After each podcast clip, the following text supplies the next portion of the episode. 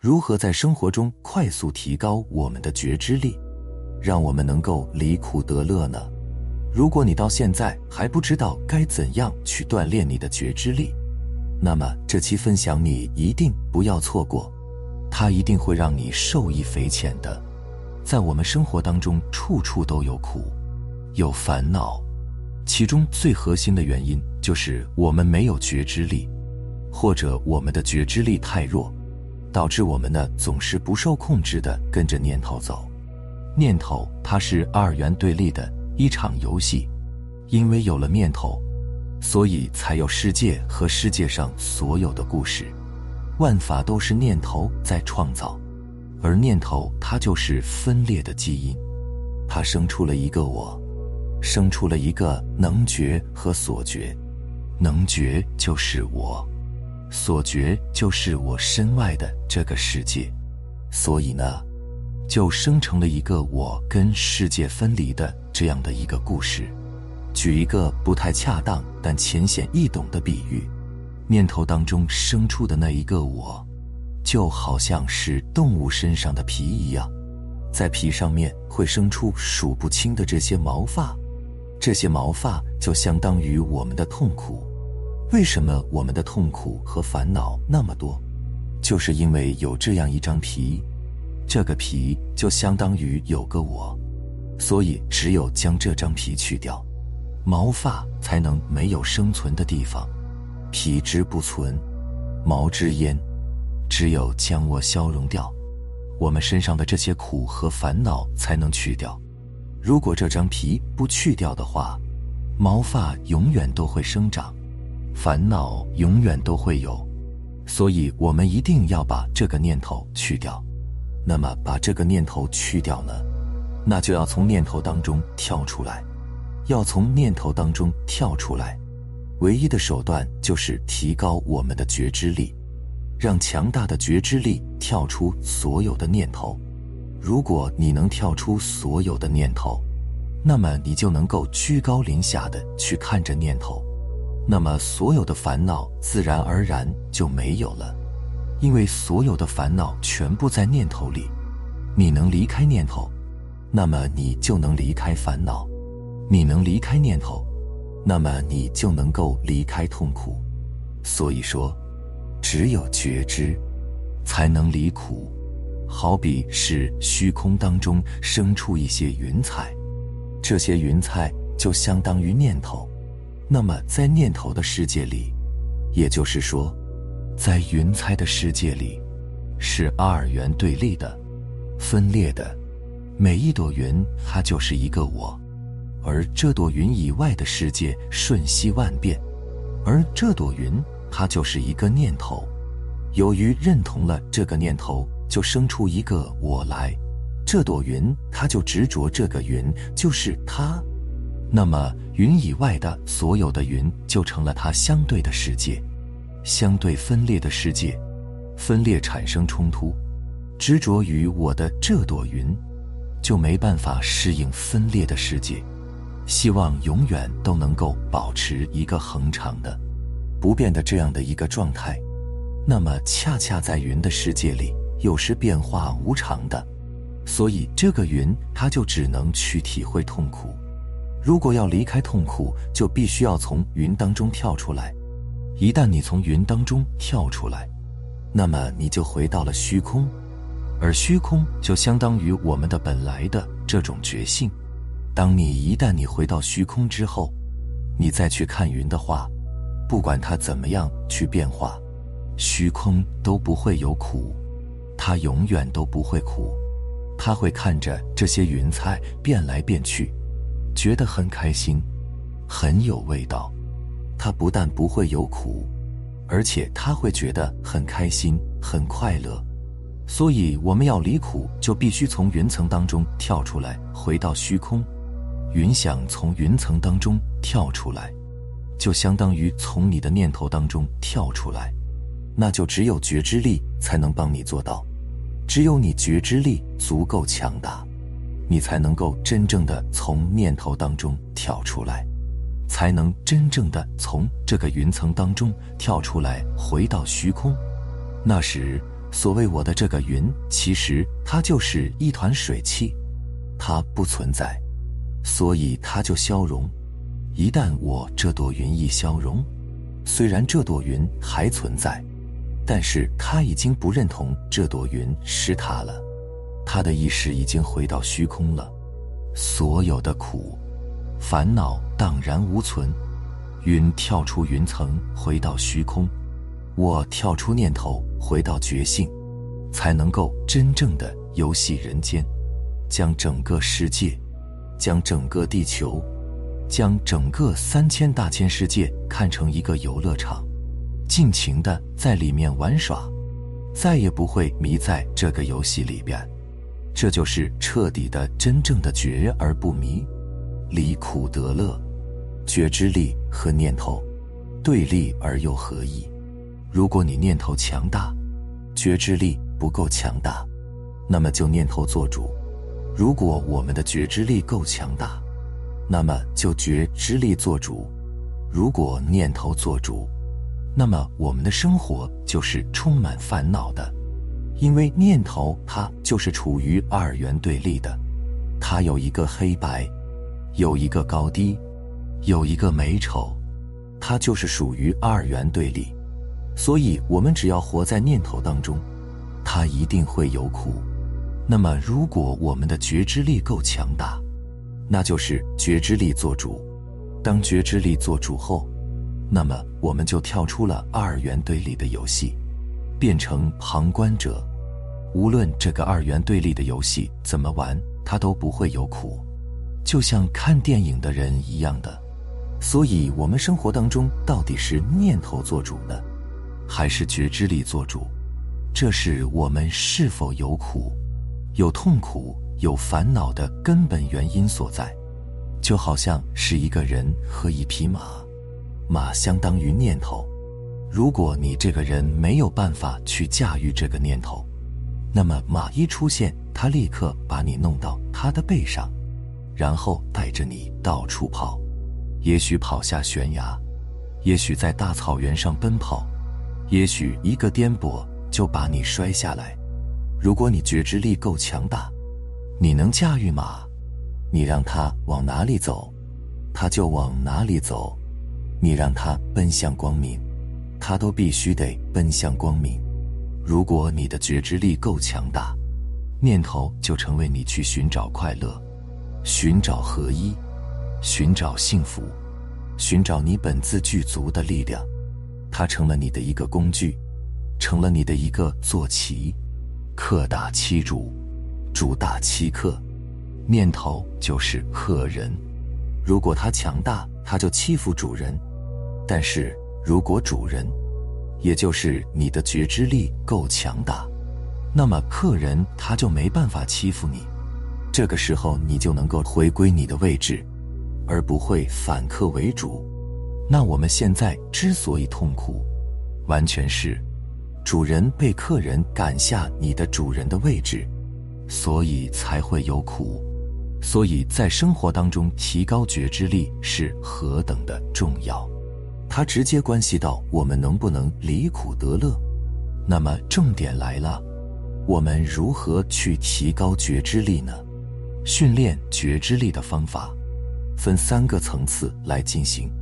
第一，你要去觉知你的身体行为和动作。为什么要从觉知你的身体行为和动作开始去练习？因为这些有形有相，觉知起来相对比较容易。就是觉知你生活当中的行、住、坐、卧，没有时间限制，也没有地点限制的，没有职业限制的。比如说，你在做家务时。是时时保持一个知道的这种觉察的这样一种状态，而不是处在一种万念纷飞的状态。比如说你在散步，那么你就是处在一种清明的、觉知的走路的这样的一个状态，带着觉知，带着一种觉察去散步。它跟我们平时无名的散步、随随便便的散步，它是不同的。它是进入一种禅修的这种状态，进入一种觉知的状态。为了配合觉知力的提高，或者是让能够顺利的去觉知到你的身体的动作，那么你的动作要慢，因为一开始太快的动作我们没办法觉知到，容易被这些外在的那些相又带走。那么这个时候我们慢慢的来，比如说拖地，你慢慢的拖；走路，慢慢的走；吃饭，你慢慢吃。这个时候你动作够慢。那么你的觉知力就能够配合行动，它就能够达到觉察，达到那种觉察的节奏。如果太快了，觉知力就会丢掉；如果觉知力不够，在吃饭时不知不觉你就一碗饭就吃下去了，所以对你的脾胃就会造成伤害。如果你有觉知力，你就会在吃饭的时候很有觉知。这个时候，他的动作自然而然就慢下来了，自然而然慢下来，你的觉知力又能够觉知到他，越觉知它越慢，越慢它越有觉知。这个时候，你吃饭不但是能够提高你的觉知力，还能够养生。我们现在很多人脾胃不好，就是吃饭太快了，给肠胃增加了很大的负担。比如说，我们走路，有的时候我们散步的时候，当你没有觉知力的情况之下，你走路节奏会很快，而且会有很多的念头出来。如果你下意识的、有意识的放下你的脚步，放慢你的脚步，你就觉知一步一步、一步一步，那么这个时候你能轻而易举的觉知到你在散步。如此觉知力经过训练。慢慢的提升，从原来的无名走出，从无意识中解放，就像开车，你无知无觉就把车开到了目的地，你是在无名的状态当中开的。如果你开车，你能够保持你清明的觉知，那么这个时候你开车就是一种禅修，它就能带给你不可思议的这种觉知力的提升。觉知的第二个层次。就是觉知我们的呼吸，在这里给大家介绍一个方法，就是打坐的时候用数息的方法去觉知呼吸，不断的数下去，从一数到一百、两百、五百，甚至一千。如果你能够一直数下去，表示你的念头很少，表示你觉知力够强。一般来说，初学者他没有办法数到一百。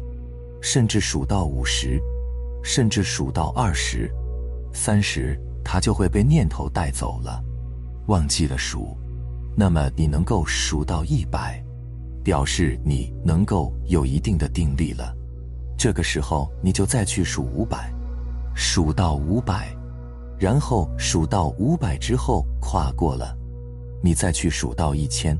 这个时候随着你数息的这种力量越来越强。那么你在生活当中，在行住坐卧当中，你去觉知你的呼吸，才变成可能。第三个阶段呢，才是觉知我们的念头。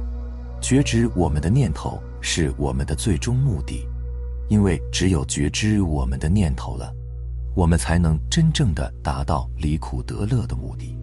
念头无形无相，速度非常快。弥勒菩萨说。弹指间就有三十六亿百千念，在很短的时间就有数不清的念头，怎么去觉知呢？那么我们觉知念头也是从粗大的念头开始崛起，所以这个时候呢，我们就一定要有觉知呼吸、觉知行为动作这种能力作为基础。当我们能够清楚的觉知到我们的身体行为动作的时候。我们才能够去觉知我们的呼吸。当我们能够轻而易举的觉知到我们的呼吸的时候，这个时候，我们才能真正的去觉知念头。你要觉知念头的话，你必须跳出它，你必须要跟它分离，也就是我们说的觉念分离。因为念头就相当于云彩一样的。如果你在云彩之内，你是没有办法觉知到云彩的。不知庐山真面目，只缘身在此山中。那么，怎么样去跳出你的念头，让你的觉跟你的念头分离呢？就是你的觉知力要够强大。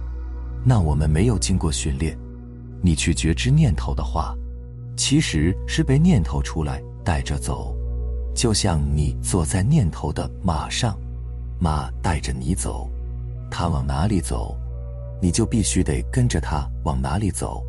所以这个时候，我们就没有办法去控制我们的情绪，没有办法去觉知我们的情绪，觉知我们的烦恼。那么我们就没有办法真正的去解决我们情绪的问题和痛苦烦恼的问题。那么最终我们要离苦得乐，你必须得达到觉念分离的这样的一个状态，就是你的觉知力够强大，能够从你的这种纷繁复杂的念头当中跳出来，就像从纷繁复杂的云彩当中跳出来，回到你虚空当中。跟你的太阳，跟你的整个虚空能够合一，这个时候你太阳的觉知力、觉照力去看整个云彩，它就不会被云彩遮住，不会被云彩带跑。就像我们的飞机，当你突破一定的高度之后，你在云层之上，这个时候你下面的云，无论是刮风下雨，都跟你没有关系。你永远都是处在光明的，处在那种觉知力的这样的一种状态。这个时候，你就算是离苦得乐。所以，觉知念头是我们的最后一步，而我们最后一步要做到成功的去觉知你的念头，那就必须得以前面两个作为基础。你必须有能力觉知你的身体的行、住、坐、卧。你要能够有能力觉知到你的呼吸，如何时时觉、处处觉、念念觉。那我们在生活当中觉知，要养成一种习惯，从早上睁开眼的那一刹那开始，从觉知你的行为动作开始。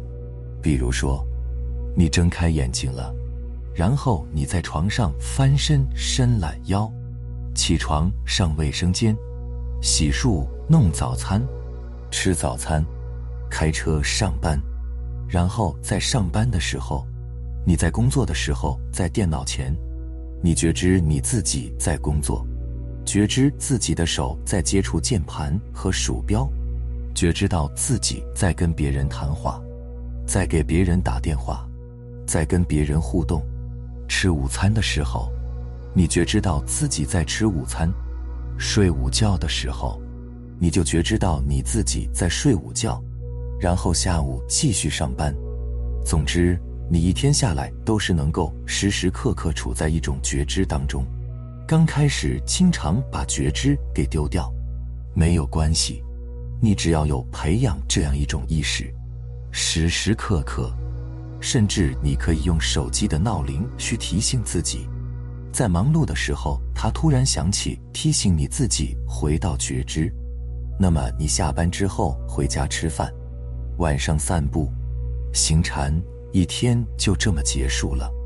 一天你都处在这样一种觉知当中，有多少觉知，你就有多少收获。那么这样的话，你的觉知会日日的增长。一旦你的觉知增长到一定的程度之后，从量变达到一个质变，你的觉知就可以跳出念头的控制，你就可以轻而易举的去驾驭念头。这时候会怎样？整个世界像一场虚幻的电影，一场有趣的游戏。时间会变慢，时间很充裕，你会很从容，很淡定，再也不会急匆匆，因为时间被你驾驭了。空间也被你驾驭了，整个世界都被你驾驭了，你根本就不会有苦，就相当于你已经跳出云层回到虚空。那么，无论云层怎么动，怎么去闹，怎么去变，你虚空永远是如如不动的。你已经回到了你的本来面目了，你已经回到了你本自具足的光明了。这就离苦得乐了。所以修行实际上很简单，离苦得乐也很简单。努力精进一段时间，将我们的觉知培养大，最终大到能跟我们的本源的光明合二为一，那么就能够实现与真我的彻底合一。这个时候，世界就是你的游乐场，你想怎么玩就怎么玩。所以记住，觉知念头。是我们的终极目的。要觉知念头，必须提高你的觉知力。觉知力就需要在你的生活行、住、坐、卧当中慢慢去培养，一定能够可以给你的生活带来不一样的改变。好了，非常感谢你能看到最后，希望可以对你有所触动。我们下期再见。